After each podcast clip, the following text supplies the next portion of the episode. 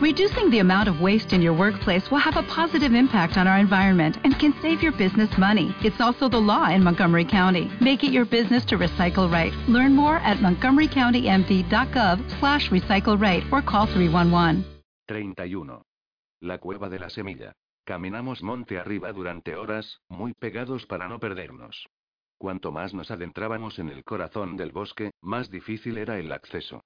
No había sendero y debíamos movernos con cuidado para evitar los matorrales de robles y zarzas. El silencio allí era absoluto. Los animales habían enmudecido. Berta andaba lenta pero decidida. De vez en cuando se detenía, murmuraba algo y movía la cabeza contrariada, pero enseguida volvía a retomar el paso. El sonido de una cascada nos anunció que estábamos muy cerca. Mi amiga se giró y levantó orgullosa el pulgar. Lo habíamos conseguido. Un salto de agua de poco más de un metro apareció entre los árboles. Los tres nos miramos complácidos. Berta fue la primera en recorrer a grandes zancadas los últimos metros que nos distanciaban de nuestro destino. James y yo la seguíamos sonrientes cuando, de pronto, resbaló y la vimos volar cabeza abajo con una soga en el tobillo. Su grito retumbó en el bosque. Tras un instante de confusión, recogí temblorosa su linterna del suelo y alumbré hacia arriba. Recé para que estuviera bien. Había pisado una trampa. La cuerda la había elevado varios metros por encima de nosotros. Estaba colgada de un pie con una mueca de dolor en la cara. Temí que se hubiera roto la pierna. ¿Estás bien? Grité. Bajadme de aquí, por favor, se quejó. A James y a mí nos bastó una mirada para saber lo que debíamos hacer cada uno. Mientras él se colocaba bajo Berta con los brazos abiertos, yo cogí una navaja de mi mochila e intenté alzarme hasta la rama de la que pendía la cuerda. Me costó trepar. No había ramas bajas a las que encaramarse y la corteza del tronco me abría heridas en brazos y piernas. Un recuerdo en forma de flash me transportó a otro árbol al que me había subido una semana atrás. Se me erizó la piel al revivir el momento en el que mis pasos me habían llevado de nuevo al lugar donde Robin me tenía cautiva. La rabia renovó mis fuerzas y me ayudó a trepar. Una vez arriba, empecé a cortar la soga. Mientras lo hacía, temí que el artífice de aquella emboscada viniera a por su presa. Aquella no era una trampa para animales. Quienquiera que la hubiera puesto allí, pretendía cazar personas. No era difícil imaginar quién podía estar detrás. Cerré con ira los últimos hilachos de aquella soga hasta desprenderla del pino. Después bajé la mirada y vi cómo Berta aterrizaba en brazos de James, que cayó de espaldas protegiéndola con su cuerpo. Tras deslizarme por el tronco con una habilidad que me sorprendió, me encontré a Berta frotándose el tobillo. La soga había rasgado su fina piel y sangraba. Solo me lo he torcido, lechuguina. Trató de sonreír al ver mi cara de espanto. Pero me temo que no voy a poder acompañaros. James se incorporó contusionado, aunque parecía estar entero. Luego se agachó y extendió su brazo en una graciosa reverencia. Si me lo permitís, milady, yo cargaré gustoso con vos. Era la primera vez que le oía llamar a Berta con aquel apelativo que hasta entonces solo había usado conmigo. Sonreí al darme cuenta de lo que aquello significaba. Ahora ella era su dama y la única dueña de su corazón. No respondió muy seria.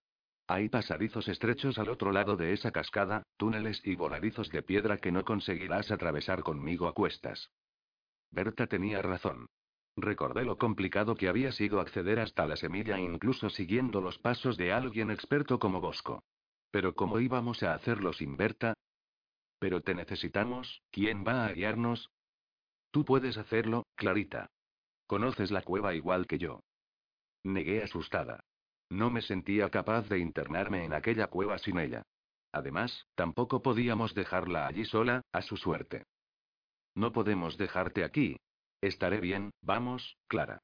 Bosco no querría que fallaras justo ahora. Berta sacó de su bolsillo una cajita dorada con unas iniciales grabadas. B. B. Había una pastilla blanca en su interior. Tómatela.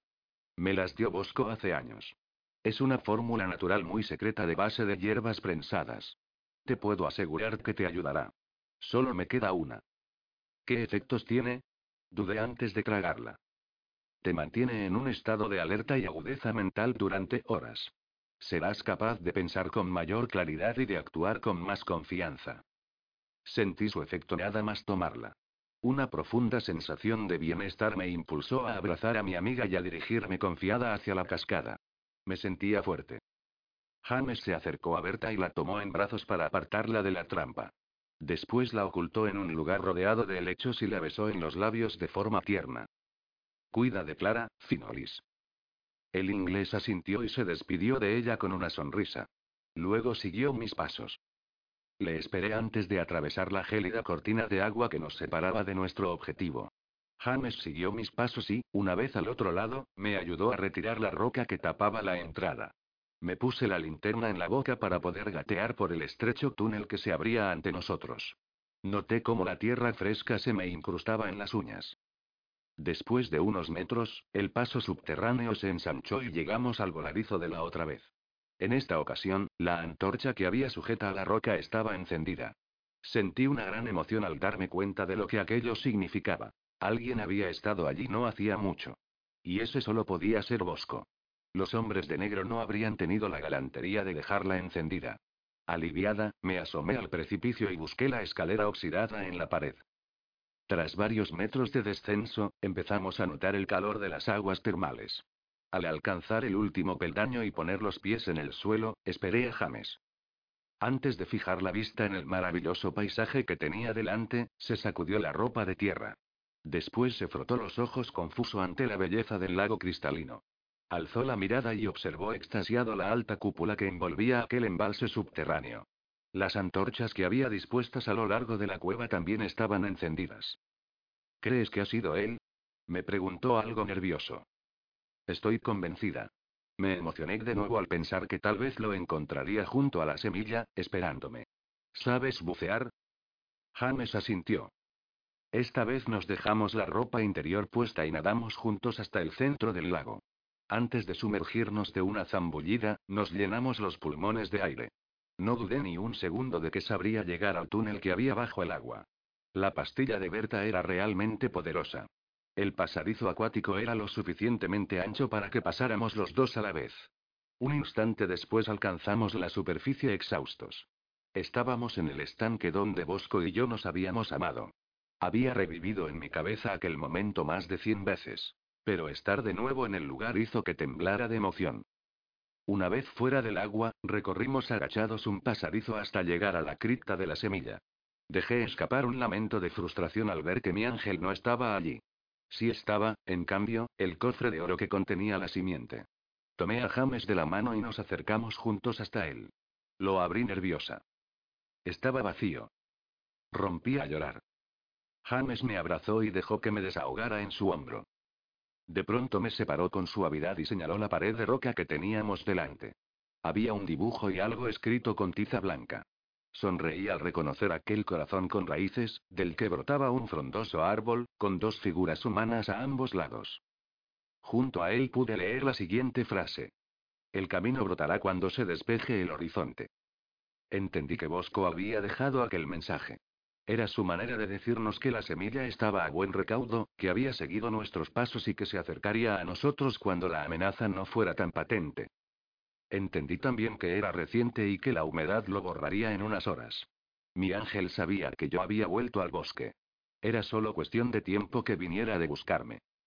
32. La cena de gala. Era casi media tarde cuando por fin me desperté. Tras un segundo de confusión, hice memoria del regreso de la cueva. A la dificultad de cargar con Berta se había unido el temor a caer en otra trampa. Habíamos llegado a la furgoneta con las primeras luces del alba, exhaustos y doloridos. Mis amigos no estaban a mi lado cuando abrí los ojos. Me incorporé de un salto y salí a buscarlos. Los encontré junto al estanque, tendidos sobre la mullida hierba, que se balanceaba con la caricia fresca del cierzo. Tenían las manos entrelazadas. Me quedé un rato inmóvil, observándolos desde la distancia.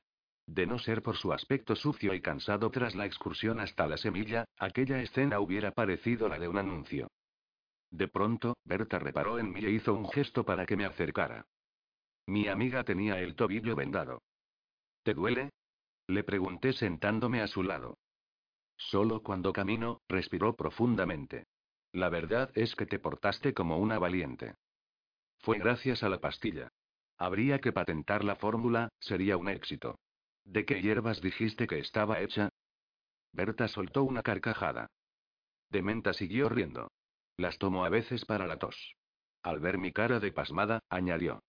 Perdona, Clarita, pero no se me ocurrió otra forma de infundirte valor. Estabas muy asustada. Al principio, no pude evitar molestarme un poco con ella. Me había tomado el pelo. Sin embargo, al recordar lo poderosa que me había sentido, me alegré por lo que eso significaba. Era más fuerte y segura de lo que pensaba. Y no necesitaba ninguna ayuda externa para enfrentarme a mis miedos. El sol crepuscular había tenido de rosa y naranja las nubes del horizonte, que avanzaban deprisa sobre nuestras cabezas. De repente sentí un gran vacío en el estómago.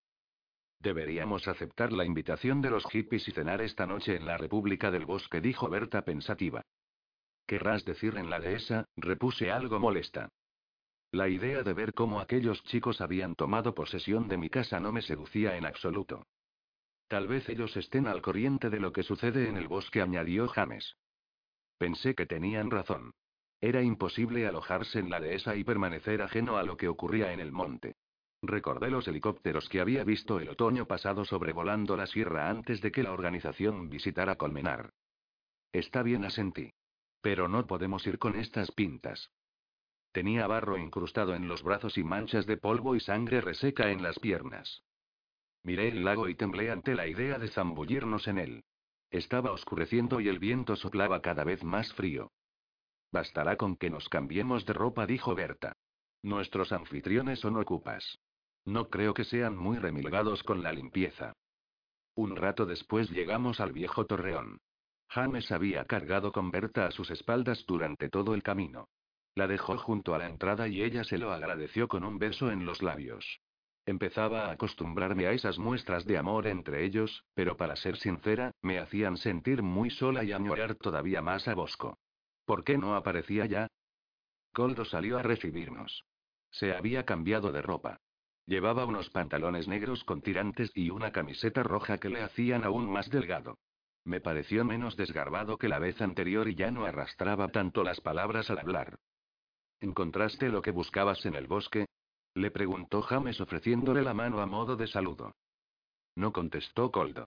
¿Y vosotros? Berta y yo nos miramos sorprendidas antes de que ella respondiera. Nosotros no estábamos buscando nada. Todo el mundo busca algo.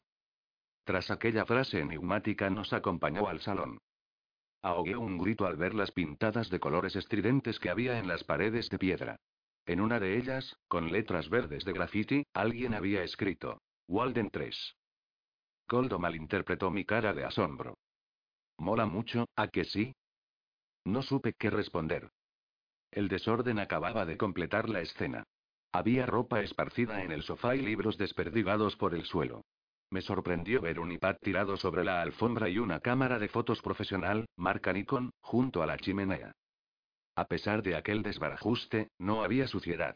El suelo de madera brillaba y sobre la mesa de roble habían puesto uno de los mejores manteles de mi tío y flores frescas. Junto a ellas, había varias fuentes con comida y vajilla para seis personas. En la cocina de leña, un caldero se guisaba a fuego lento desprendiendo un agradable aroma a especias. ¿Cuántas personas vivís aquí? preguntó Berta.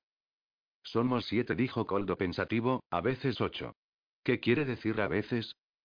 Somos una comuna libre, dijo sin contestar a su pregunta. Aquí cada cual hace lo que quiere.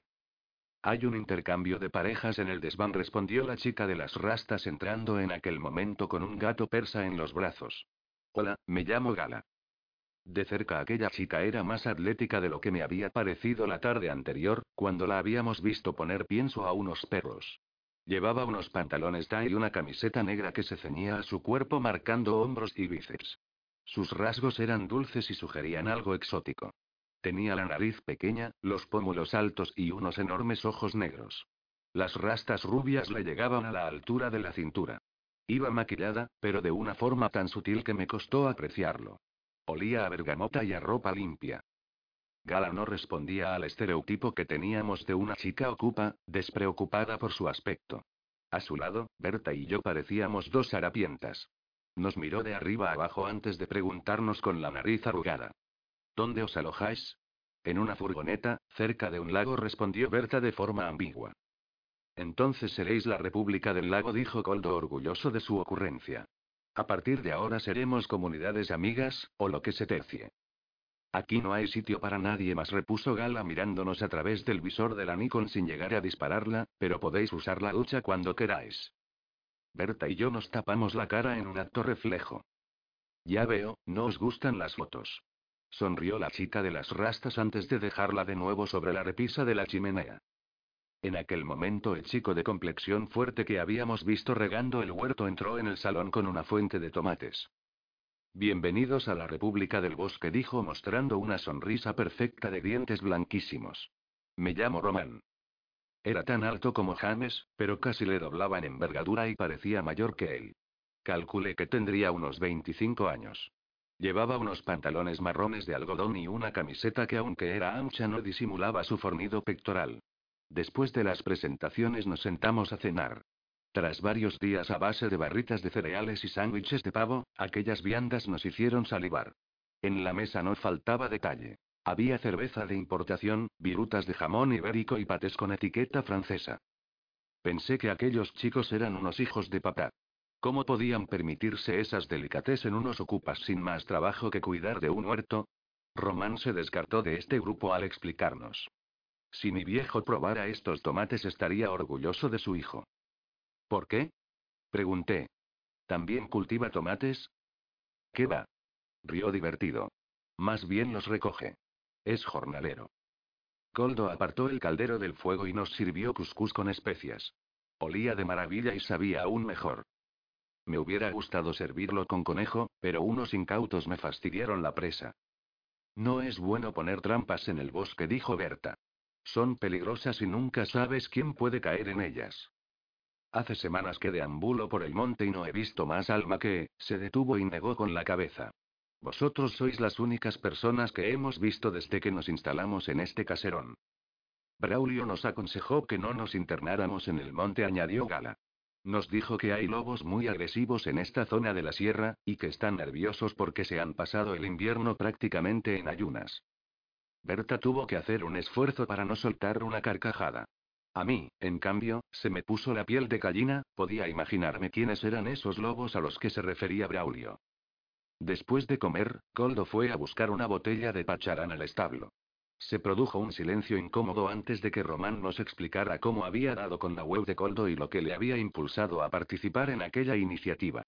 Esta no es la primera comuna en la que vivo, pero siempre lo había hecho en Madrid. La idea de Coldo me atrajo por lo de vivir en el monte y cultivar nuestros propios alimentos.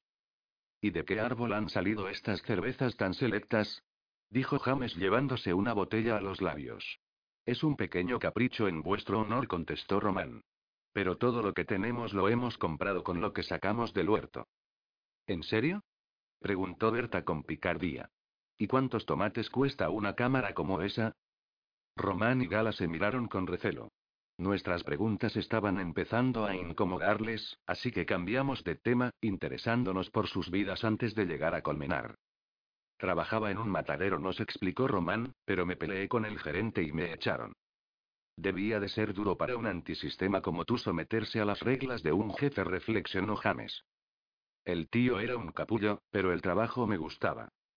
Creía que los ocupas defendíais la anarquía, añadió el inglés. Román le miró extrañado, como si no acabara de entender a qué se refería. Me pregunté qué tipo de persona podría disfrutar con el trabajo de un matadero. La respuesta no me encajaba con la de un hippie que se apunta de vivir en una comuna en el campo. Pero, además, ¿qué clase de ocupa ponía esa cara de asombro cuando le hablaban de anarquía? Coldo entró en aquel momento y nos sirvió unas copitas de pacharán. Durante un rato dejé que mi mente se relajara y disfruté de la apasionante conversación que mantenían él y James. Hablaban sobre capitalismo y globalización. Mientras, los otros dos ocupas bostezaban aburridos. Tras la sobremesa, les pedí usar el baño. Me moría por una ducha. De forma instintiva me dirigí a la cocina de leña y accioné la llave de paso del agua caliente.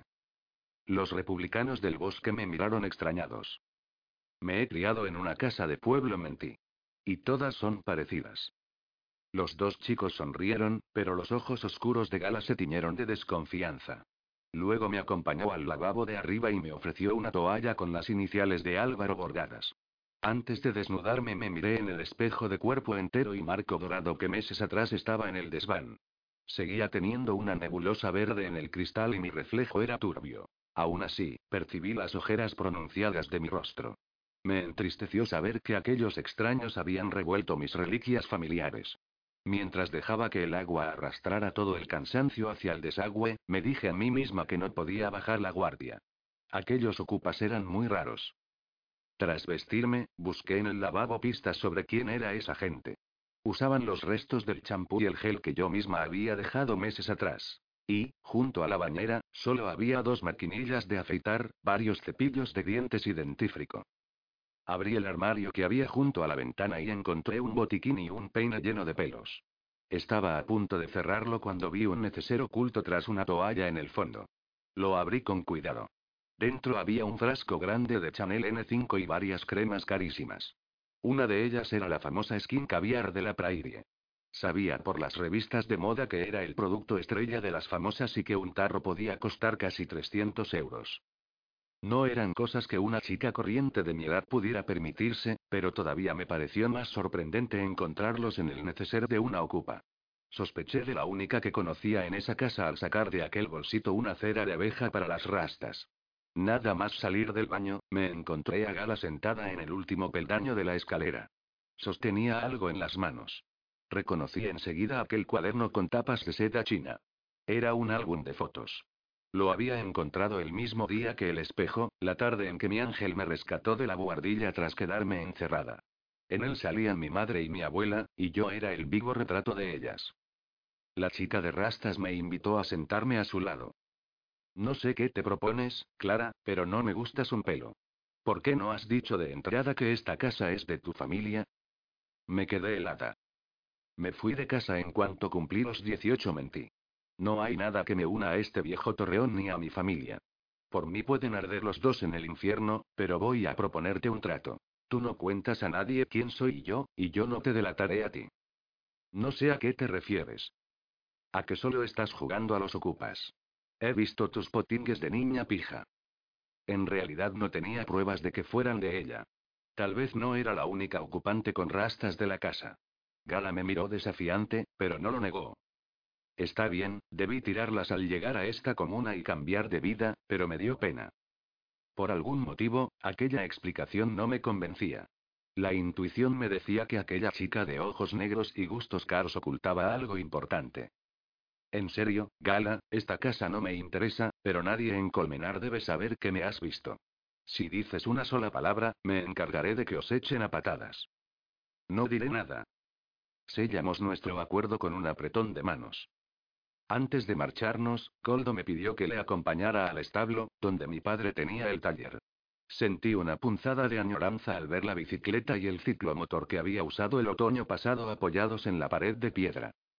El ocupa desgarbado llenó una bolsa de cartón con varios botes de miel y una botella de pacharán. Era su obsequio de bienvenida para la República del Lago. Gracias. Intenté esbozar una sonrisa. ¿Qué te parece si esta noche nos vamos de paseo y te enseño algo que he descubierto? Dijo con voz misteriosa. ¿Qué es? Tendrás que venir conmigo al bosque si quieres saberlo. Si son raíces alucinógenas, no me interesa. Es algo mucho mejor que eso. Sus ojos centellearon. 33. El fantasma del lago. A Berta no le gustó la idea de que me fuera sola con Coldo. Coincidía con ella en que no parecía de fiar, pero aún así quería saber qué había descubierto en el bosque, y si era algo importante. Lo único que quiere ese empanado es ligar contigo. exclamó Berta. Si a Clara no le importa correr ese riesgo, opino que es una buena manera de conseguir información, dijo James. Coldo es el más lúcido de esa casa, tal vez sepa algo. No es difícil ser más listo que ese gorila unineuronal que solo sirve para cortar leña, dijo Berta refiriéndose a Román.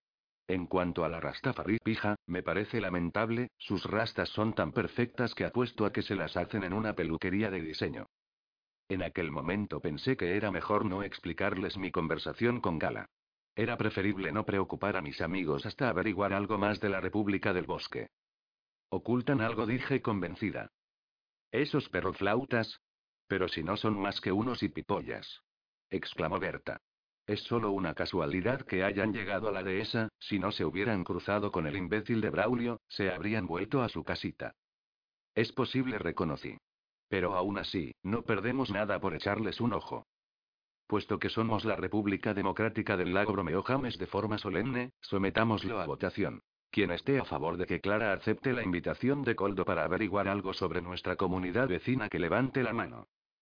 El inglés y yo nos miramos un segundo y alzamos a la vez el brazo.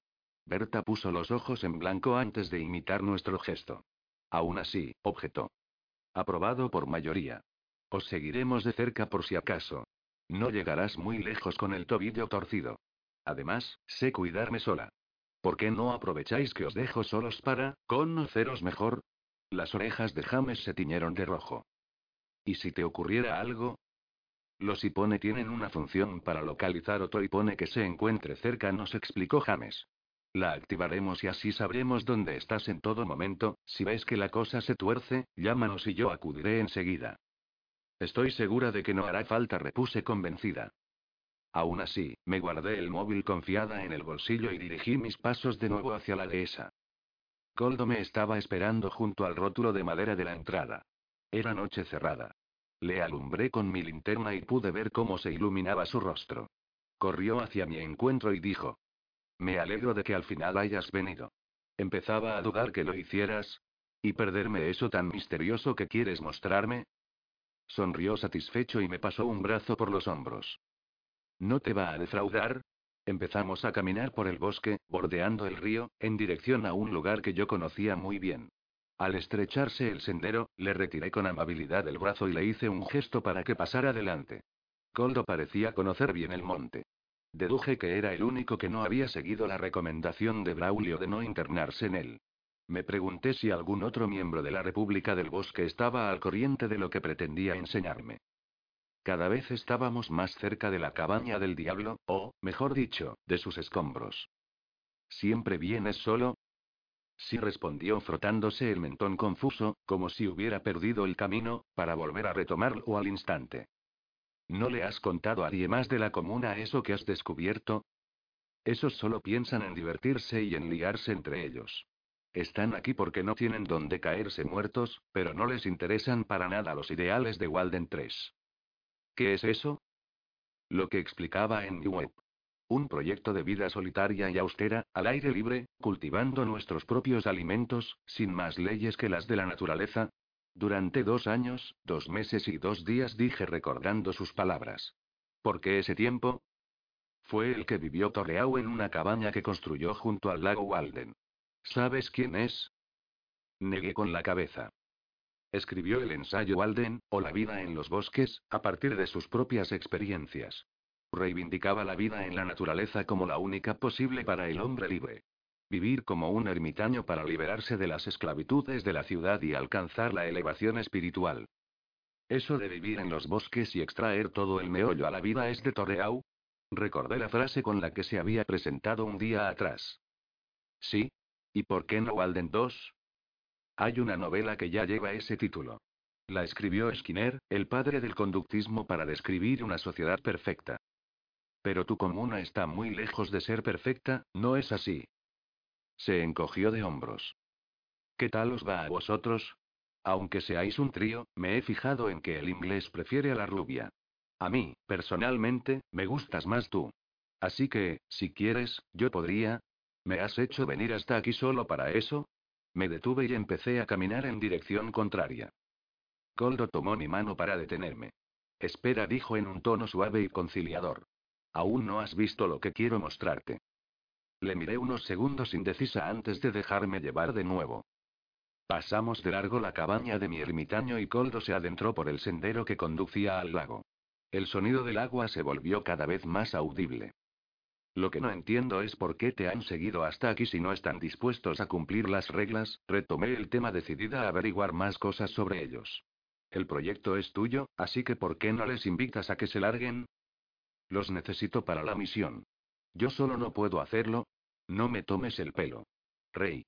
Tu misión es buscar raíces alucinógenas y vivir como un chamán del Amazonas. Y eso puedes hacerlo solo.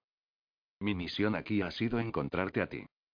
Aunque era un simple piropo, lo dijo de una forma tan seria que logró asustarme. En aquel momento oímos el rumor de agua y Coldo apartó un dosel de plantas. Me pidió que me agachara y nos ocultamos tras un arbusto. Mira, eso es lo que te quería enseñar. Me quedé sin aliento al contemplar una figura bañándose desnuda en el lago. Suspendida en lo más alto del cielo, una tímida media luna iluminó la escena. Incluso en la penumbra de la noche pude reconocer aquel cuerpo de bellas formas y elegantes gestos. De no estar Coldo a mi lado, mirando alucinado hacia el estanque, hubiera pensado que se trataba de un espejismo. Temí desmayarme. Era Bosco. Mi ángel se movía con sigilo, como si temiera despertar a los peces. Un escalofrío me sacudió por dentro. No tengas miedo, susurró Coldo tomando mi mano temblorosa. No es real. ¿Cómo lo sabes?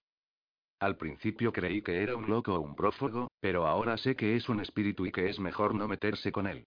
Me miró fijamente un instante para calibrar mi reacción. Hace tiempo que lo observo y puedo asegurarte que ese chico no es de este mundo. Le he visto sumergirse en el lago y tardar más de una hora en salir a la superficie, también he visto su rostro en la casa. Tuve que hacer un esfuerzo sobrehumano para no gritar su nombre y abalanzarme hacia él. Después de meses de separación, por fin lo tenía delante, a pocos metros de mis brazos. Ahogué un suspiro desesperado. Aquel no era el momento. No podía acercarme a él sin delatarlo ante Coldo. Con una agilidad sorprendente, Bosco se sumergió. Esperamos varios minutos a que reapareciera, pero aquello no ocurrió. Ya te lo he dicho. No es humano. Tal vez se trate del fantasma de alguien que se ahogó en el lago, dijo Coldo. Vayámonos de aquí. Tuvo que tirar de mí con fuerza para arrancarme de nuestro escondite. Quería verlo una vez más. Y ahora que te he mostrado mi secreto, ¿cómo piensas agradecérmelo? Me rodeó por la cintura y me atrajo hacia su pecho. Un beso sería lo justo. Ni lo sueñes. Dije zafándome como pude de su abrazo. ¿Por qué no? El bosque es un lugar perfecto para amarse. No es el bosque lo que no me gusta. Eres tú. ¿Por qué no? insistió ofendido. Aquella pregunta no necesitaba respuesta, pero aún así le ataqué donde más le dolía. Sabía que así lo alejaría de mí. Porque eres más fantasma que el chico del lago. Walden 3 apesta. Cervezas de importación, un iPad, una casa ocupada con agua caliente, el día que construyas tu propia cabaña y vivas como un auténtico Robinson me llamas. Me miró un instante boquiabierto antes de fruncir el ceño y marcharse ofendido por donde habíamos venido. 34. En las profundidades. Contemplé cómo Coldo desaparecía por el sendero que bordeaba el río. El cierzo gemía entre los pinos y una neblina empezó a brotar de las profundidades de la tierra hasta envolver la parte baja de los troncos. Mientras me dirigía de nuevo al lago, pasé junto a los restos de la cabaña del diablo. La miré con tristeza. Aquellos escombros habían dado cobijo a nuestra historia de amor, recordé la promesa de Bosco de levantarla de nuevo con sus propias manos y me pregunté si aquello sería posible algún día. La idea de que Coldo profanara esas ruinas para construirse su cabaña y emular a Toreau se me antojó insoportable. De pronto, algo brilló entre el amasijo de maderas. Me acerqué con curiosidad para ver de qué se trataba. El suelo se había desmoronado dejando a la vista la cabaña de abajo. Me asomé al abismo de aquel destrozo y lo enfoqué con mi linterna. El grito lastimero de un mochuelo me sobresaltó y estuve a punto de perder el equilibrio. El susto hizo que soltara el fanal.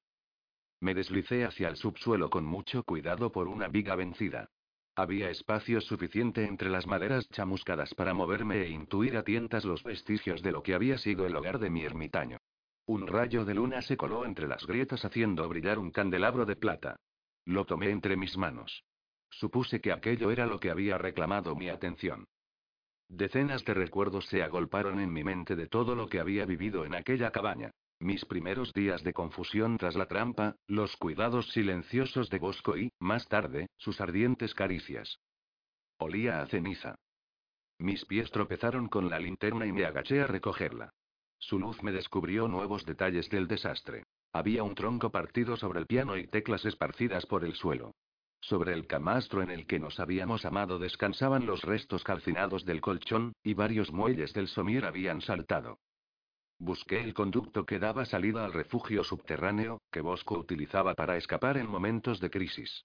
Recordé que desembocaba cerca del lago. La puerta estaba quemada, pero aún así se mantenía en su sitio. Al abrirla, un muro de hormigón me sorprendió al otro lado. Alguien había sellado el túnel con cemento. Podía intuir quiénes estaban detrás de aquello, aunque el motivo era una incógnita. ¿Por qué habrían tapiado aquella salida? Trepé de nuevo hacia el exterior cuando un rumor de agua me sobresaltó. Provenía del lago. Dirigí hacia allí mis pasos con la esperanza de ver a Bosco de nuevo. Un ejército de mariposas empezaron a aletear en mi estómago. ¿Habría llegado por fin el momento de nuestro reencuentro? El estanque se había cubierto de una fina y vaporosa tela blanca. El murmullo del manantial que brotaba en el seno de una roca captó mi atención durante unos segundos. Observé cómo el agua resbalaba entre las verdes y flotantes hojas del borde y caía sobre el lago con un rumor suave. Me senté sobre una roca del margen y esperé alguna señal de mi ángel. El lago parecía habérselo tragado. Después de una eternidad, pensé que ya no estaba allí. De pronto, algo enorme serpenteó en las profundidades. Me levanté de un salto. ¿Qué había sido aquello? Las ramas bajas que se humedecían en sus aguas temblaron inquietas. Fijé la vista en el fondo y vi unas sombras. De no ser por el movimiento brusco que acompañaba el estremecimiento de las aguas, hubiera pensado que se trataba de la luna, que proyectaba sobre la superficie las copas de los altos pinos. Podía sentir una presencia sumergida. Algo que me vigilaba desde el otro lado. Su sombra vacilaba por el lago. A veces, de forma sigilosa. Otras, creando círculos de plata que se ensanchaban hasta expirar en las orillas. Por el movimiento de aguas debía tratarse de algo grande, un pez o una enorme culebra de río. Algo sobrenatural. Aquella reflexión me llevó a otra. Mi ángel. Lo habíamos visto hacía un rato bañándose en el lago, pero ¿y si Coldo tenía razón y se trataba de un espíritu? Tal vez esa bestia marina había acabado con su vida, y ahora su alma errante vagaba por el bosque y se bañaba en el lago de las Laureanas. Yo misma había dudado de que se tratara de un espejismo. Pensé en las palabras del ocupa. Ese chico no es de este mundo. Sentí cómo se me aceleraba el pulso. Un sudor frío empezó a recorrer mi frente al escuchar una dulce melodía. Era la canción de Bosco que sonaba desde las profundidades. Mi ángel vivía ahora en el fondo del lago, incorpóreo como él. Cantaba con sus rumores y se bañaba a la luz de la medianoche.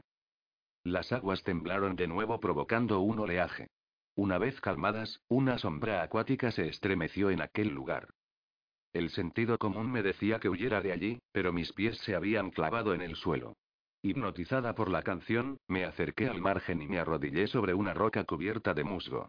Me incliné hasta ver mi reflejo, ondulante y nítido. Unas plantas de largas y verdes hojas serpentearon bajo el agua. Me acerqué más. Si aquella criatura había acabado con la vida de mi amor, yo quería correr la misma suerte.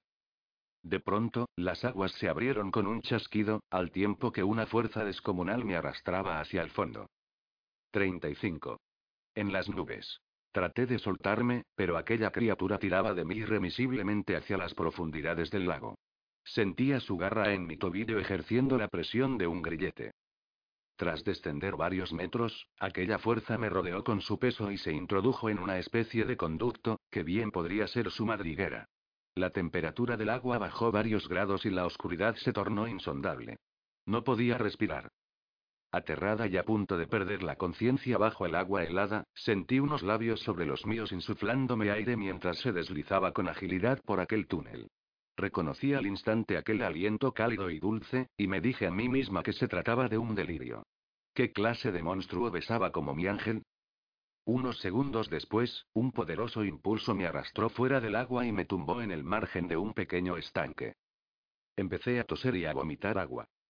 Abrí los ojos. Frente a mí, una sombra borrosa me mostró sus brillantes clientes. Me abalancé sobre ella y empecé a golpearle en el pecho con todas mis fuerzas, la bestia respondió con una risa cantarina y alegre. Una risa humana. Enfoqué la mirada en la persona que tenía delante. Contemplé fascinada aquel delirio de ojos azules y piel dorada.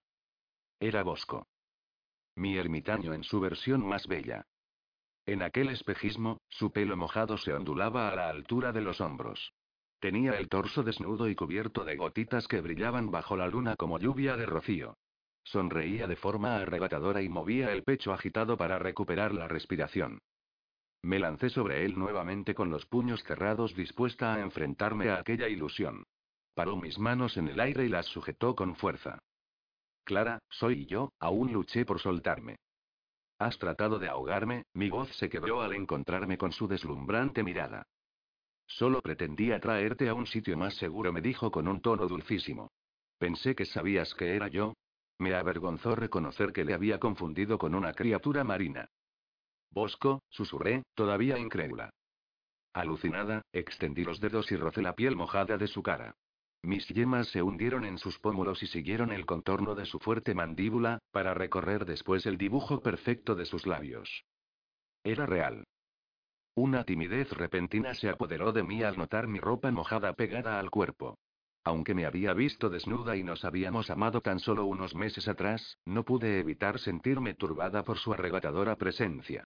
Me pareció increíble que alguien tan perfecto como Bosco pudiera sentir algo por mí. Temblé al notar cómo su mano acariciaba mi pelo goteante y me acercaba hacia él. Un suspiro escapó de mis labios al notar los suyos. Nuestras bocas se reencontraron con tanta pasión que temí perder la cabeza. Mientras nos besábamos lloré de alegría y de pena.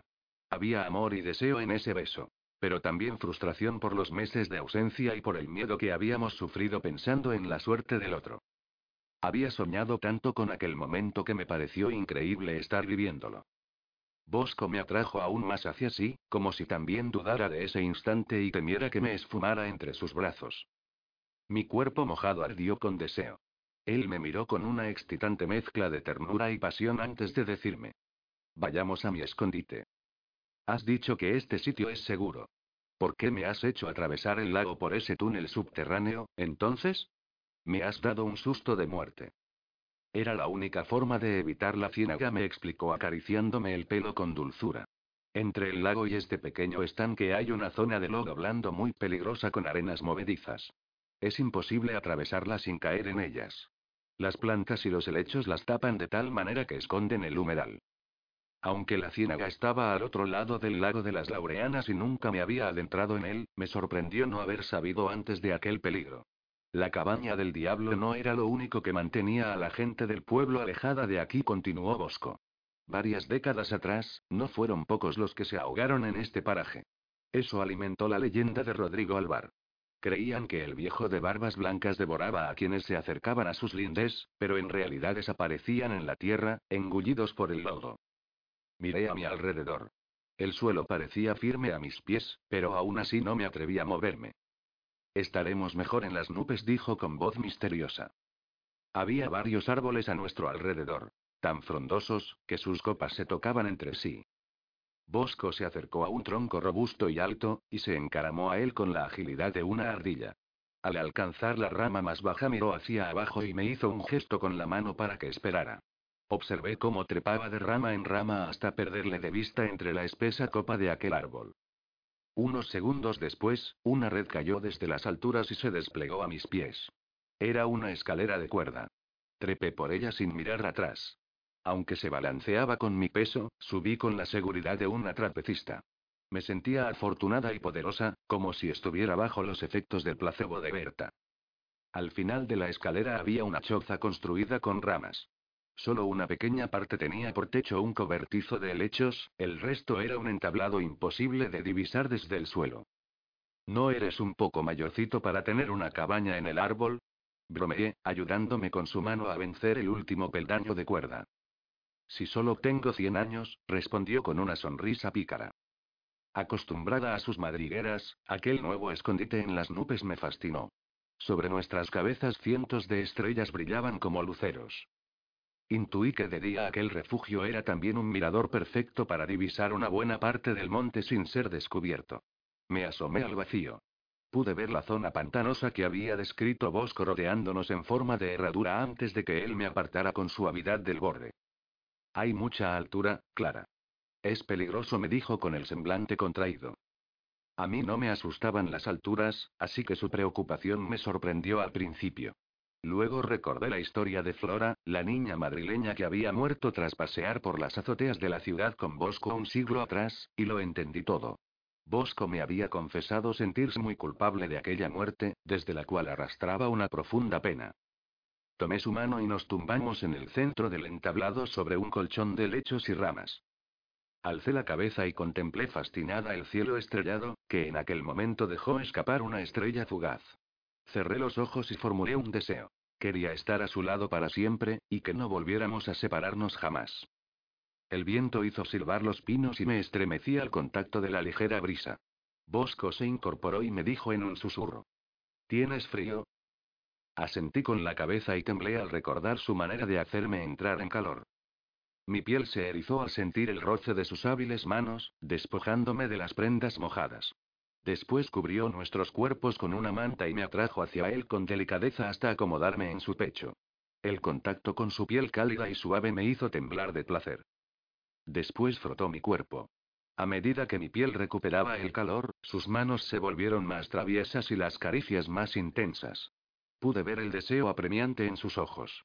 Había visto un destello similar no hacía mucho en otra mirada, el recuerdo de Robin me obligó a separarme de Bosco con delicadeza. No hicieron falta palabras. Captó mi mensaje con elegancia y buscó mi mano para besarla con dulzura. Aunque yo también le deseaba con todas mis fuerzas, no me sentía pura como para entregarme a él en aquel momento. Todavía no era digna de su amor. No hasta que le contara lo que había pasado con mi captor. Me avergonzaba confesarle que le había besado y nos habíamos acariciado desnudos. Había estado a punto de acostarme con él. Para que pudiera pasar algo de nuevo con mi ermitaño tenía primero que ser honesta conmigo misma y descubrir si lo había hecho solo por supervivencia. No tenía claro que el síndrome de Estocolmo me hubiera afectado tanto como para revolucionar de esa manera mis sentimientos. Amaba a Bosco, pero también sentía algo por Robin, aunque mi amor por él estuviera tenido de odio. Traté de sacudírmelo con una pregunta que sonó desesperada. ¿Por qué has tardado tanto? No he dejado de pensar en ti ni un solo día. Estos meses han sido los más largos de toda mi existencia. Cuando os vi la otra mañana a Berta y a ti en el lago de las princesas estuve a punto de descubrirme, pero no podía, no era seguro, además, estaba ese chico, ¿quién es? Abrazados bajo las estrellas, le hablé de mi vida en Londres. Le expliqué la soledad que había vivido en aquella ciudad y cómo había conocido a James siendo Alicia. También le hablé de mi secuestro y de cómo él y Berta me habían rescatado de las garras de la organización. Mientras todavía intentaba entender lo que había sucedido, decidí no hablarle de Robin. Ni siquiera estaba segura de que supiera el nombre del más joven de los hombres de negro que nos habían atacado el otoño pasado. Aún no estaba preparada para explicarle cómo habían transcurrido mis días de cautiverio. ¿Te hicieron daño? Su rostro se volvió duro como la piedra. Entendí que era la expresión de alguien capaz de castigar con rigidez a quienes me hubieran lastimado. Pasé mucho miedo, pero mi captor me trató bien. Me alegro de que James te ayudara a escapar. También he podido comprobar lo mucho que aprecia a Berta. Tosió un instante dejando entrever que estaba al corriente de su relación. ¿Pero estáis seguras de que es de fiar? Sí dije convencida. No tenía ninguna duda sobre la nobleza de nuestro amigo inglés. Supe que habías confesado el paradero de la semilla y por eso la cambié de lugar. Antes de que pudiera preguntarle cómo se había enterado, me explicó. Escuché una conversación en el bosque. Estaban buscando la cascada. Aunque andaban muy perdidos, pensé que ya no estaba segura en aquel lugar. Lo siento mucho, me sedaron y me sonsacaron toda la información cuando estaba dormida. Confesé sin ser consciente. No te preocupes. Lo importante es que estás bien, Clara, si te hubiera ocurrido algo, yo, durante este tiempo no he dejado de pensar en lo egoísta que fui al compartir con vosotras mi secreto y haceros partícipes de una misión como esta. ¿Solo sois unas niñas? No digas eso. Sellé sus labios con mis dedos. Somos abejas guerreras. No imagino un destino mejor que defender la semilla. Siempre a tu lado. Te equivocas, Clara, su voz se inundó de tristeza. Os he condenado a una vida llena de peligros, lejos de vuestras familias, de vuestro hogar. Me incorporé levemente para ver su rostro. Luché contra el deseo de permitir que nuestras almas se reencontraran en un ritual ardiente, borrando las penas y la angustia vivida. Yo ya no tengo hogar, dije finalmente acordándome de la República del Bosque. Unos ocupas se han instalado en la dehesa. Tenéis que alejaros de ellos, Clara. Sus ojos brillaron alarmados en la oscuridad de la noche. Esa gente no es lo que os han hecho creer. Mercenarios. El tiempo se detuvo en aquel limbo entre el cielo y la tierra. Sobre nuestras cabezas, el firmamento estrellado me hacía sentir que nada malo podía pasarnos si permanecíamos juntos. A nuestros pies, la ciénaga me recordaba que estábamos sobre arenas movedizas y que un paso en falso podía acabar con todos nuestros sueños. Las palabras de Bosco resonaron con misterio bajo la bóveda infinita. La República del Bosque cumple órdenes de una importante farmacéutica suiza. Buscan la fórmula de la eterna juventud. Supongo que para patentar el elixir y comercializarlo a precio de oro. Tardé unos segundos en procesar esa información. No podía creer que Coldo y sus secuaces fueran en realidad otro frente enemigo. Créeme, son mercenarios y tienen una misión muy clara en esta guerra. No era el primero que mencionaba la palabra guerra. Robin también había definido así la situación. Mi captor había llegado a decirme que me retenía para protegerme de una muerte segura. Sentí un escalofrío de pánico. El rostro contraído de Bosco me obligó a serenarme. Lo siento, vacilé tratando de frenar un temblor incipiente. Aunque su mirada se tornó dura, se esforzó por esbozar una sonrisa. Pensé en aquellos ocupas, con sus pintadas de anarquía y paz, sus perros y sus extravagancias caras. Me habían parecido muy raros desde el principio, pero no llegué a imaginar la amenaza que suponían. Quise saber más sobre ellos. ¿Son tan peligrosos como los hombres de negro? Puede que más. Están dispuestos a ejecutar todo lo que se les pida por dinero, y están armados. ¿Cómo sabes todo eso? Les he espiado. Me he comportado como un fantasma desde que llegaron y he escuchado sus conversaciones. Recordé mis primeros días en la dehesa, cuando yo también había creído que Bosco era de otro mundo. Me preguntaba quién estaría al mando de los chicos del Walden 3. Ni Coldo ni la sofisticada Gala me encajaban en ese papel. ¿Quién es su líder? Hablan de la pelirroja, pero todavía no he averiguado de quién se trata. No hay nadie en la casa que responda a esa descripción. Le expliqué nuestra cena en la dehesa y los lujos con los que vivían. También le conté mi conversación con Gala y lo que había descubierto de ella. Viven a cuerpo de rey mientras aguardan el momento. Pero no lo entiendo, dije confusa. Coldo te vio en el lago y cree que eres un fantasma. Si quieren la semilla, ¿cómo es que no te buscan a ti? Respiró hondo, con la mirada perdida en el firmamento, antes de responder. Para ellos es una batalla entre dos rivales. La farmacéutica suiza contra la organización. No creo que la República del Bosque sepa de nuestra existencia. Su estrategia es observar a su adversario y esperar. ¿A qué?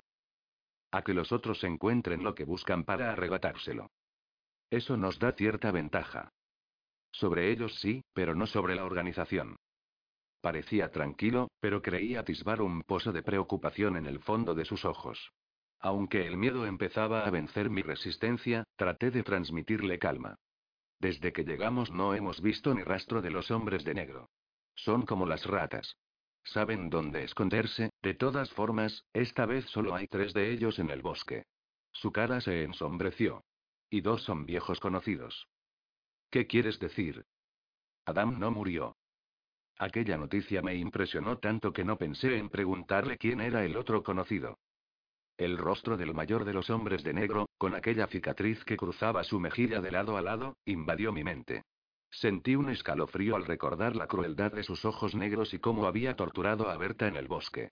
Evoqué las palabras de mi padre, justo antes de irme a Londres, cuando me explicó que uno había muerto y dos estaban muy graves en el hospital.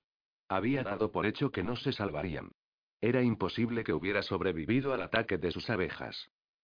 Es como si hubiera regresado del mismísimo infierno, prosiguió con la vista fija en el horizonte. Ahora está buscando con los suyos la cascada. ¿Qué pasará cuando descubran que allí no está la semilla? Tal vez para entonces la República del Bosque haya perdido la paciencia y pase a la acción. Lo mejor que puede ocurrir es que se maten entre ellos.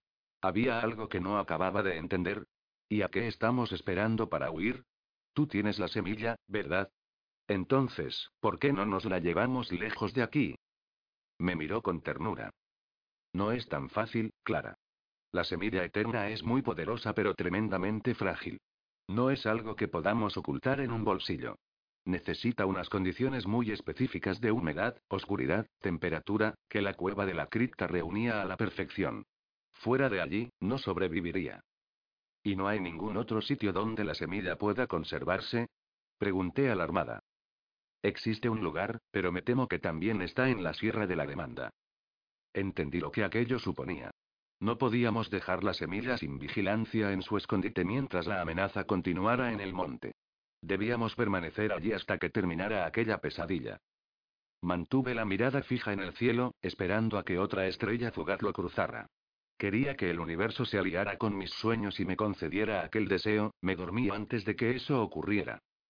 Cuando abrí los ojos, una luz todavía clara se abría paso entre las ramas de aquel pino y jugaba a deslumbrarme. Me tapé la cara con un brazo y extendí el otro buscando a Bosco. Mi mano chocó contra el suelo de madera. Me incorporé. Mi ángel había volado de mi lado. En su lugar hallé una nota. Volveré pronto. Pronto, punto, suspiré resignada mientras me preguntaba si la brevedad de aquel adverbio tendría el mismo sentido para alguien medio inmortal como él. Lamenté haber perdido el hipone en el lago. Aunque lo más probable era que se hubiera estropeado, si el móvil de James lo detectaba bajo el agua, mis amigos se llevarían un buen susto. En cuanto Bosco apareciera, volvería a la furgoneta para decirles que estaba bien. El viento había secado mi ropa. Me vestí y curioseé bajo el cobertizo. Había comida y agua para varios días. Imaginé que su constructor habría pasado días allí, escondiéndose y escudriñando el bosque. Mientras devoraba una manzana, me asomé al vacío. Las alturas ofrecían una buena vista panorámica del monte, que se extendía a mis pies como un enorme vergel esmeralda. Durante un instante, me sentí como una jane que espera feliz a que su tarzán se descuelgue en cualquier momento de una rama. El ruido de un helicóptero borró la sonrisa de mi cara y me heló la sangre. Corrí a esconderme bajo el techo de ramas, con la esperanza de que se alejara enseguida, pero el sonido de sus aspas sonaba cada vez más cercano. Sabía lo que aquello significaba. Agazapada, observé cómo viraba en dirección al lago, me pregunté si habrían detectado mi presencia con algún radar de calor humano y si venían a por mí. No podía esperar a ver qué sucedía.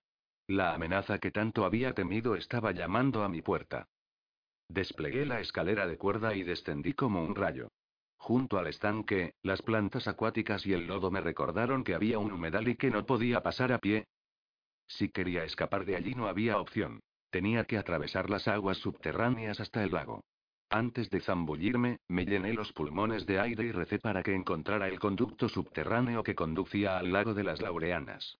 Las reducidas dimensiones del estanque me ayudaron a localizarlo, pero gasté toda mi reserva de energía y oxígeno antes de alcanzar la salida. A punto de desmayarme, salí a la superficie y me desplomé en la orilla. Mientras trataba de recuperar la respiración, me dije a mí misma que no había tiempo que perder. Intenté levantarme, pero no pude. El pulso me atronaba en los oídos de tal manera que ni siquiera escuchaba el helicóptero. Cuando logré ponerme en pie, un profundo silencio me sobrecogió. El helicóptero había desaparecido. 36. Nada. Corrí en dirección al lago de las princesas. Me pregunté si James y Berta habrían visto el helicóptero antes de que desapareciera. De ser así, supuse lo preocupados que debían de estar por mí, habían pasado muchas horas desde que me despidiera de ellos para acudir a la cita con Coldo. Que la organización sobrevolara el bosque era señal de que no habían encontrado lo que buscaban. La cascada.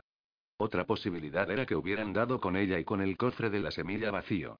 En ese caso, intentarían darnos caza para arrancarnos su paradero a latigazos. Tenía que alertar a mis amigos. Exhausta, me detuve un momento para mirar al cielo. Nada.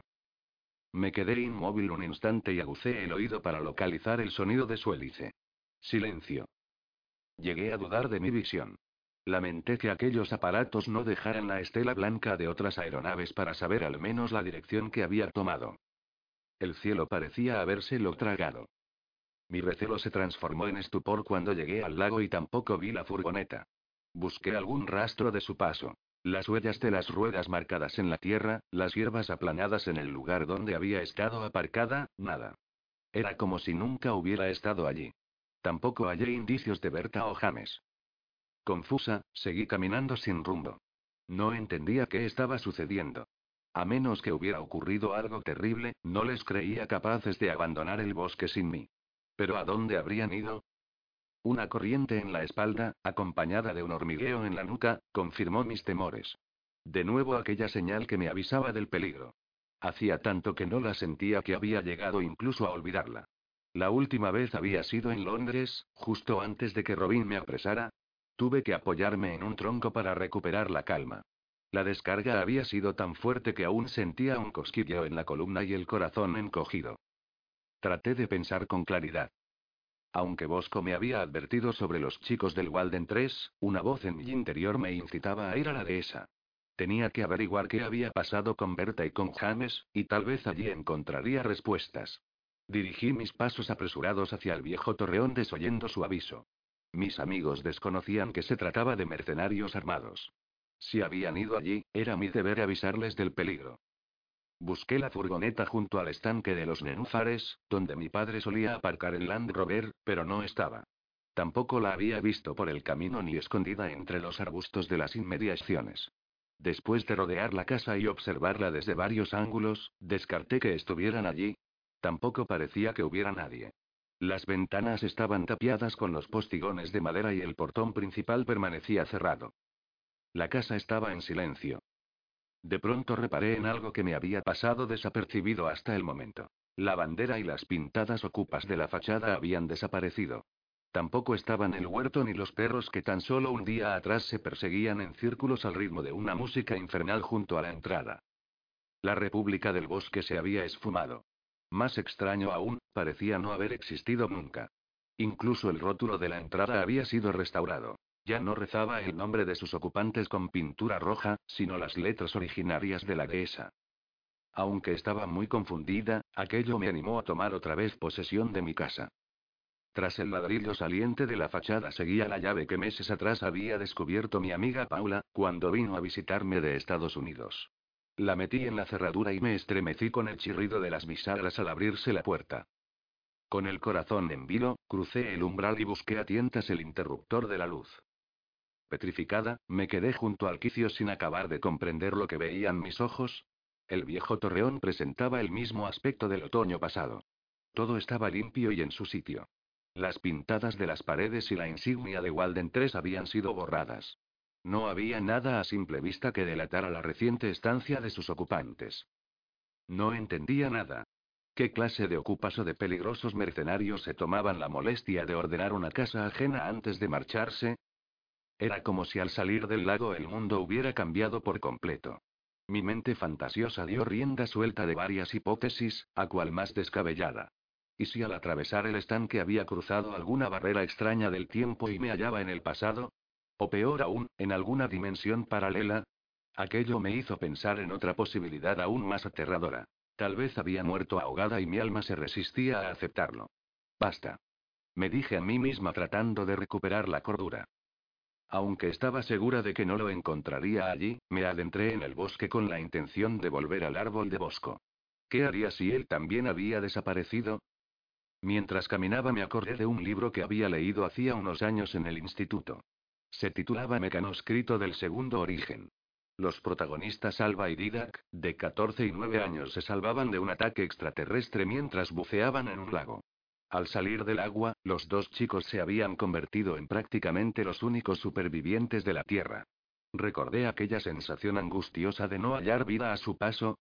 Yo también parecía estar sola en aquel bosque. Una luz primaveral se filtraba entre los árboles. Podía sentir el zumbido de las abejas revoloteando entre las flores silvestres, el murmullo del viento entre los pinos y el rumor del río resbalando impetuoso por las rocas, pero ni rastro de vida humana. Estaba aterrada. Deseé con todas mis fuerzas que Bosco acudiera a mi encuentro, conmovido por el olor de mi miedo. Pero, por algún motivo, sabía que eso no ocurriría. La belleza de aquel lugar me resultó incluso siniestra. El sonido de unas pisadas cercanas me heló la sangre. El pulso me latía en los oídos y me hormigueaba en la nuca. Volví a sentir esa corriente en la columna, y justo entonces, alguien se acercó por mi espalda y me tapó los ojos con las manos. Mi grito retumbó entre los pinos. ¿Estás loca? Traté de recuperar la respiración mientras los ojos de Coldo me observaban sorprendidos. Me froté la frente entre confundida y aliviada. Inmediatamente después me puse a la defensiva. Durante un instante me había olvidado de que aquel chico pertenecía a esa facción tan peligrosa de la que me había hablado Bosco. Lo siento, me disculpé. Es que no esperaba, vengo de la República del Bosque y al verla vacía, no esperaba encontrarme contigo en el bosque. Yo sí lo esperaba. Hace rato que te busco. A mí. ¿Por qué? Quería disculparme. El otro día, todo aquello que me dijiste, tenías razón. Walden 3 apesta. No es posible aliarse con la naturaleza rodeado de lujos. Voy a construir mi propia cabaña en el bosque, dijo con entusiasmo. Y viviré de lo que encuentre por el monte. Tú y el resto de la República del Bosque, supongo. ¿Qué va? Esos mamarrachos me han abandonado, pero ¿sabes una cosa? No los necesito. Viviré como un auténtico Robinson. ¿Sigue en pie lo de visitarme cuando tenga mi chocita? ¿Y a dónde han ido tus amigos? Pregunté llena de curiosidad. No son mis amigos. Ya te lo dije. Son unos vagos que solo piensan en divertirse. Lo único que han hecho bien desde que llegaron ha sido largarse y dejar la casa tal y como estaba. Han borrado incluso las pintadas, dije, esperando alguna explicación más por su parte. Y han dejado la casa más limpia que una patena, susurró y miró a ambos lados antes de seguir hablando. Antes de irse, me he cruzado con Gala y me ha dicho que si volvía al torreón me partiría las piernas. Tenían órdenes de borrar cualquier rastro de su paso por el bosque. ¿Órdenes? ¿De quién? No tengo ni idea, pero sabes que... Me alegro de que se hayan largado. Eran muy raros. Tenían hasta rifles de larga distancia para cazar conejos y se pasaban el día lanzando estrellas ninja contra los troncos. Cuando les decía que me parecía mal que causaran ese sufrimiento innecesario a un árbol se reían de mí.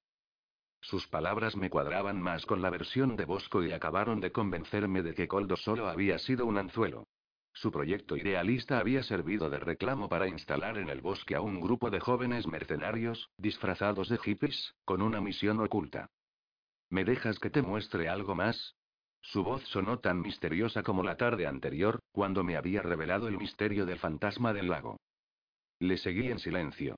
Por la dirección de sus pasos deduje que quería mostrarme algo en la cabaña del diablo. Tal vez había empezado con la labor de levantarla de sus cenizas. Sin embargo, antes de adentrarnos en el sendero que conducía hacia ella, nos encontramos con una nueva sorpresa entre los matorrales del camino.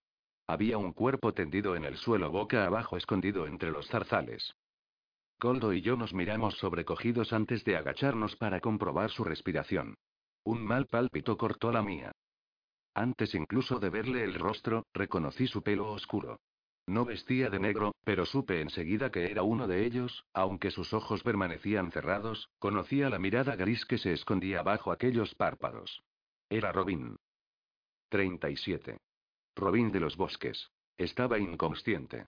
Tenía una herida de bala en el hombro y había mucha sangre a su alrededor, pero respiraba. Hay que sacarlo de aquí cuanto antes, murmuró Coldo acercándose a él. Esta herida tiene muy mala pinta. Debería verle un médico. Un flash de recuerdos y sensaciones pasaron por mi mente. Primero, la angustia, el pánico y el desconsuelo de los primeros días de secuestro. Después, nuestras conversaciones, las partidas de Vagamon, las confidencias, los besos. Superado el desconcierto de reencontrarme con Robin, el corazón se me encogió al verle de esa manera. Malherido e indefenso, tirado entre la maleza. Me quedé inmóvil mientras Coldo trataba inútilmente de levantarlo. Pesaba demasiado. Las piernas empezaron a temblarme. De repente sentí mucho temor, pero no por hallarme de nuevo frente a él, sino por su vida. Era un miedo tan intenso, profundo y visceral, que todo mi ser se estremeció y mis ojos se llenaron de lágrimas. Tenía miedo de que muriera. Algún cazador debe de haberle confundido entre la maleza con un animal, dijo Coldo, que se quitó la camiseta para presionar la herida con ella y cortar la hemorragia. Pobre Robin. Me sequé las lágrimas al escuchar cómo le llamaba por su nombre. ¿Le conoces? Sí. Se unió a la República del Bosque el otro día. Robin, un ocupa más. Aquello no tenía ningún sentido. Llegó hace tres días, continuó Coldo recordando ese momento con una sonrisa. Se presentó con unos espárragos silvestres, justo la noche antes de que vinierais vosotros a cenar, y preparó tortilla para todos. Es norteamericano. Un chico majísimo. A mí me cae muy bien, pero el resto no lo quisieron en el caserón. ¿Por qué? Decían que no había sitio para nadie más, pero yo me puse tozudo. De todas formas, se ha pasado más tiempo buscando algo por el monte que en la casa. Salía incluso de noche. Tal vez por eso no coincidisteis con él el otro día. Yo le llamo Robin de los bosques. ¿Y sabes qué buscaba? Ni idea, plantas, supongo. Tal vez solo espárragos. Al sujetarle por los pies, vi algo metálico y plateado que brillaba en su pantalón. Se lo señalé a Coldo y se acercó para ver de qué se trataba. Intentó quitárselo, pero estaba clavado a su pierna. Era una estrella ninja. Dos de sus puntas se habían incrustado en su carne de tal manera que era imposible sacársela. Serán brutos. exclamó Coldo horrorizado. No hizo falta que me dijera a quiénes se refería. La estrella delataba a sus compañeros ocupas. ¿Por qué crees que le han hecho esto? Se encogió de hombros al tiempo que palidecía. Las lágrimas empezaron a resbalar de nuevo por mis mejillas. Cálmate, Clara. Lo llevaremos al caserón y avisaremos al médico de Colmenar. Aunque los responsables del disparo ya no se alojaban en la dehesa y habían dado buena prueba de que no volverían al dejarlo todo como estaba, no pude evitar preocuparme. Allí estará a salvo, insistió Coldo. Se pondrá bien. ¿Cómo puedes estar tan seguro? Sollocé perdiendo los nervios. Va a desangrarse si no hacemos algo pronto. Y tú y yo no tenemos fuerzas para cargar con él. Quédate aquí, propuso. Hay una carretilla en el cobertizo de la dehesa. Iré a por ella. Cuando Coldo se fue, apoyé con cuidado su cabeza en mi regazo y le mojé la frente con un trozo de tela que había rasgado de mi camisa y empapado en el río. El contacto del agua fría sobre su piel ardiente le provocó un ligero espasmo. Después abrió los ojos y extendió el brazo hacia mi cara con una sonrisa. Tardó unos segundos en decir algo. ¿Estás llorando por mí? susurró con voz temblorosa. Claro que no, mi voz se quebró y me sequé las mejillas con el brazo. Mi hermosa hada, no sufras. La mala hierba del jardín nunca muere, contemplé apenada cómo perdía de nuevo el sentido y empezaba a temblar de forma compulsiva. Coldo regresó un rato después y entre los dos lo llevamos a la dehesa en carretilla. Una vez allí, lo tumbamos sobre el sofá. Le supliqué que no avisara al médico. No era prudente que nadie del pueblo se enterara de que estábamos allí, pero mis débiles argumentos no le persuadieron. ¿Estás loca? Tiene una herida de bala. Me miró con ojos sorprendidos. No sobrevivirá a menos que le atienda un médico. No fui capaz de decirle que en ese caso también lo condenábamos a muerte. Oí cómo Coldo arrancaba el viejo ciclomotor de mi padre y cómo el ruido se iba perdiendo a medida que se alejaba en dirección a Colmenar. Mi intención era desaparecer tan pronto regresaran. Pero ¿qué pasaría cuando la República del Bosque se enterara de que Robin estaba vivo? No tenía ninguna duda de que le habían ajusticiado tras descubrir su identidad. Probablemente se habría infiltrado entre ellos para averiguar sus intenciones y seguirles de cerca, pero aquellos chicos no eran tan tontos como habíamos pensado la noche de la cena. Pensé en Gala. Me costaba creer que una chica sofisticada como ella estuviera envuelta en asuntos tan turbios. Supuse que era alguien sin escrúpulos y que los honorarios de la farmacéutica la habrían persuadido para mancharse las manos de sangre. Tenía un cuerpo atlético y seguramente había sido entrenada para el combate. La voz débil de Robin me sacó de mi ensimismamiento. Huye, Clara, te matarán. El cuerpo de Robin se convulsionó y corrí a taparlo con una manta. Envuelto en sudor frío, ahora temblaba como un pajarillo. Tranquilo, chico listo. No va a pasarme nada. Grace no querría que esto sucediera. En sus delirios, nos mencionaba a Grace y a mí. Nos pedía disculpas a las dos, y me exhortaba para que huyera lejos, pero también decía cosas sin sentido, como que no había que despertar a la serpiente, o que su padre había jugado a los dados con Dios. Murmuraba en inglés, tan bajito que tuve que acercarme a sus labios. Su débil aliento ardía. Muy asustada, levanté la manta y vi que la herida no había dejado de supurar sangre. La tela que Coldo le había puesto estaba empapada. Presioné con las dos manos para tratar de cortarla, pero solo conseguí que mis manos se mancharan. En aquel momento la puerta se abrió. Apenas habían pasado unos minutos desde que Coldo se había ido, así que era imposible que fuera él, me giré sobresaltada. Una figura enérgica y deslumbrante cruzó el umbral. Era Bosco. Respiraba con dificultad y tenía el rostro brillante por el sudor. Deduje que había venido corriendo, alertado por el intenso olor de mi miedo. Una ráfaga de viento había precedido su entrada. Contemplé embelesada cómo sus mechones dorados ondeaban en el aire. Pensé que su providencial aparición hacía honor a su nombre real Gabriel, y que, una vez más, se presentaba ante mis ojos como un ángel salvador. Sus facciones estaban contraídas y su expresión reflejaba ira. Aún así, le miré con profundo alivio. Se muere, murmuré. Bosco se acercó a Robin. Examinó un segundo su herida y le tomó el pulso presionando su cuello. Después me miró con rabia y me preguntó con los dientes apretados. ¿Quieres que se salve? Asentí temblorosa.